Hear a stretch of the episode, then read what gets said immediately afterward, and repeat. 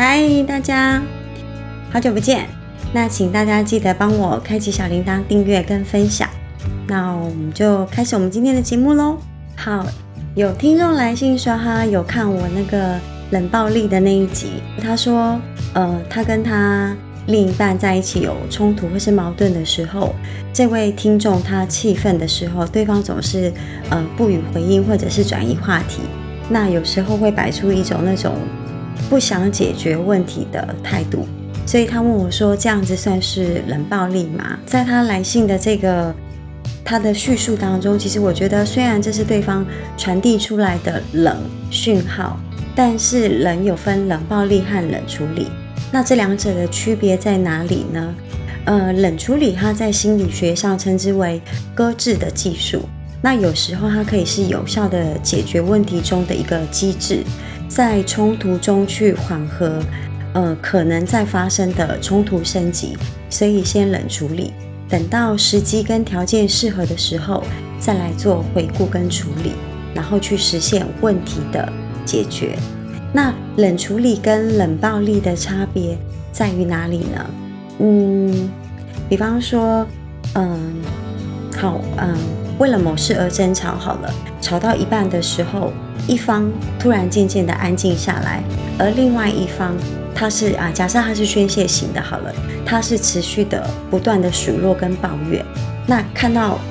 安静的那一方他不吭声，所以他更加的生气愤怒。那持续得不到回应的状态，他索性干脆也不讲话了。可是这个时候，如果安静的这一方他在比如说晚上或者是隔天，他对另一方说，呃，某某某啊，对不起。目前这件事情我没有想法，或者是我没有办法解决。过一段时间我们再来讨论，好不好？好，这是第一个例子，跟第二个例子是一样，是吵架完了，争吵完之后，冷处理的那一方开始变得对宣泄型的那一方是完全的持续的冷淡。那即便其中一方他已经示好，或者是呃持续做讨好他的事情，也知道呃当时这样子的宣泄是不对的。但是另一方，他就没有再回到当初的态度或者是什么，甚至有些情况是会加重的出现藐视的语言。那所以这两个就很清楚，一个是冷处理，一个是冷暴力。冷处理其实是维护关系的一种方式，冷暴力则是很明显就是一个破坏。那我们怎么去分辨冷处理的差别呢？第一，时间是可控的。对于一个问题的冷处理，少则一两天，多的话有时候可能一个月、两个月。嗯，打个比方好了，假设一段异地恋，就是异国的恋情，或是另一方出差，那开始有了争执，其中的一方他选择冷处理之后，呃，也比较做了一个缓冲，在一到两个月之后，当他处理好工作或是交接的好工作的一个状态，他去把这段异地恋做一个结束。就是，或者是减少他们异地恋分开的时间，所以冷处理是做出缓冲期，避免冲突过程去伤害感情。通常在问题解决之后，双方的感情是加温的，双方的感情会加温。第三个是问题不论多久，它一定会被处理，就是他的他是有心要去处理的，然后这个才是冷处理的核心逻辑。但是有时候喜欢采用。冷处理的人，我不不不管男生女生，也要注意冷暴力的发生，其实往往都曾经披着冷处理的外衣。因为冷处理它其实如果处理的不恰当，它通常是更多的误解根源。冷处理的方式，它的跟程度，它就会成为一个关系的升温或者是破裂的关键。呃，不见得是亲密的关系哦。所以以下几点我我也稍微提醒一下他。第一个是明确的思维差，彼此一定要让对方知道自己处理问题的思维方式。相对的，我们也要知道对方的处理问题的思维方式。第二个就是我们都要接纳对方对于问题不同的处理方式，就是给予尊重。第三点就是不管哪一方，应该说呃宣泄型的那一方。在在宣泄的当下，其实另一方应该要认真倾听。你当下可以不解决，但是请给予适当的回应，也请让你的伴侣或是这段关系知道你并没有忽视他的诉求跟问题。那相反的，宣泄型的那一方，我们一样可以表达自己的情感需求，但是也应该在对方的沉默或者是比较消极的回应中，我们应该要迅速的冷静下来，然后再彼此共同的去。解决，这个才是最好的方法。所以其实，呃，就我看这个听众他来信，他这样子的形容，其实我我不太会判断他是冷暴力，我觉得他会偏向冷处理多一点点。只是他后续的态度跟你们沟通的方式，就会是后续的关系的呃升温，或者是对像我刚刚说的，可能是破坏。这个是想要跟大家分享的第一件事情，因为这是听众的来信。我要分享的第二件事情是我很开心的事情，在两年前的时候，他是我一个咨询的个案，然后他是在两年前，我印象很深，台湾刚爆发疫情的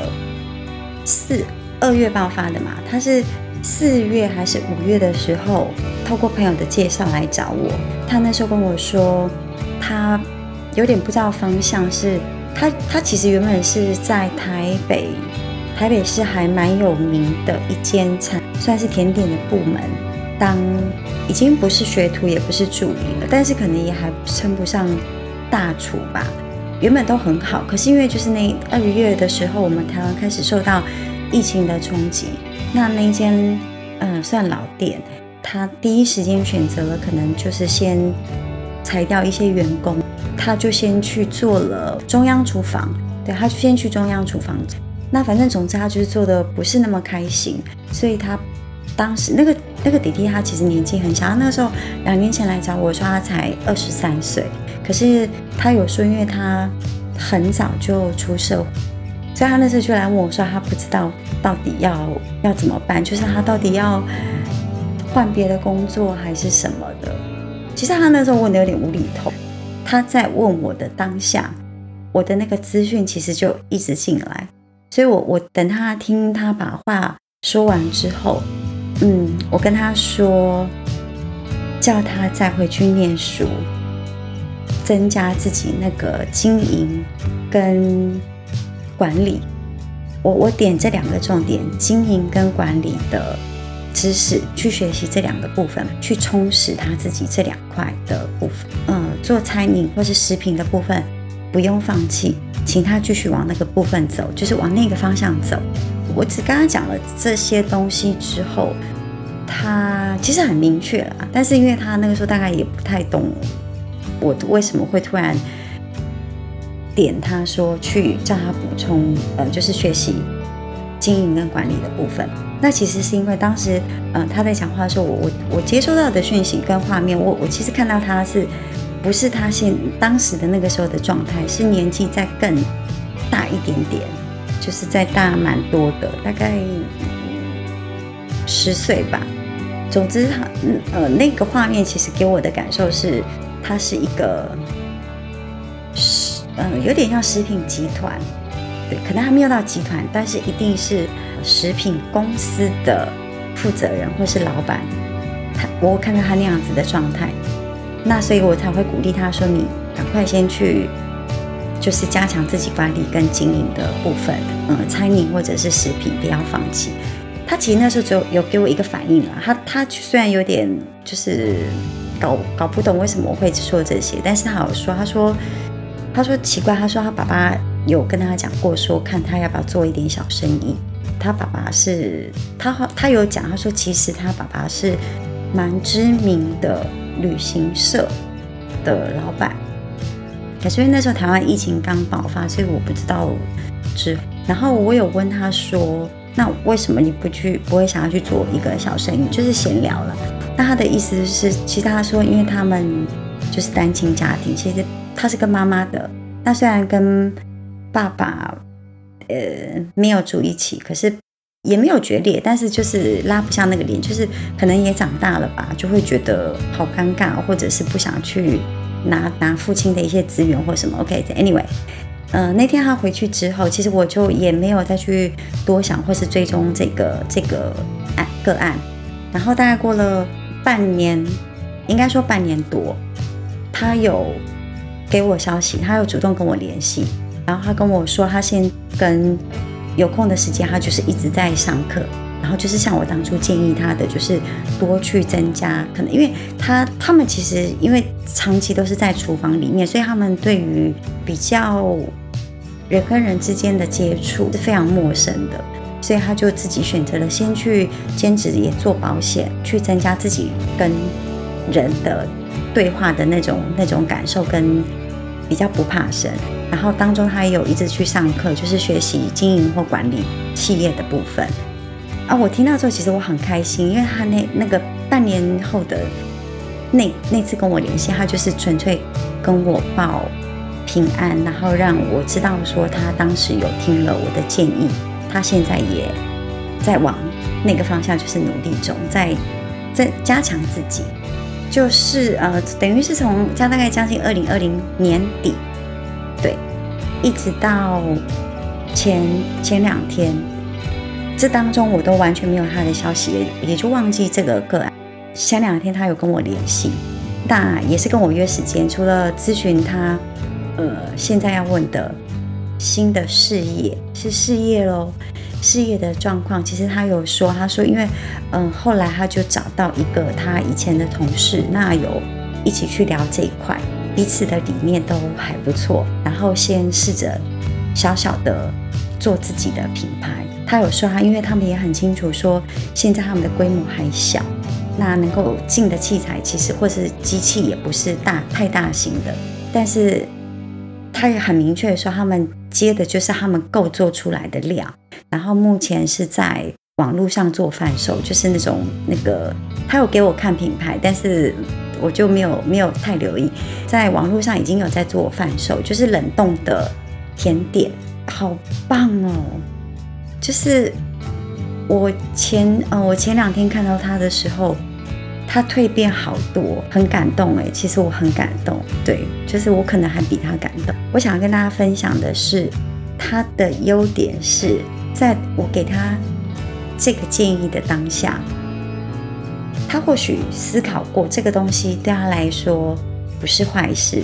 基本上学习或者是在增加自己。对他都不是坏事，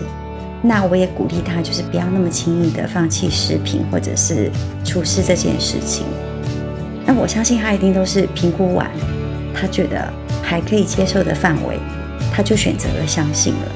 相信之后，他就是很单纯的，那就认真去做。然后一直到我前前两天看到他，就真的是一个，嗯，就是很感动，很感动。然后这个是我最呃，除了今天那个就是听众的回信呃的的的那个问题之外，这件事情是我这段时间感觉特别温暖的一个个案，呃，所以想要跟大家分享。我们今天节目就先到这里，要开启小铃铛、订阅跟分享。有想要听的主题，有任何问题，或是呃有想要咨询的朋友，可能再稍等我一下下，我之后会开放给就是节目上听众或是观众的这这嗯，今天就先这样子，超开心的。好，我们下次见，然后再次谢谢呃支持喜欢 Angel 八八一零的听众跟观众，就是很谢谢大家，嗯，拜拜。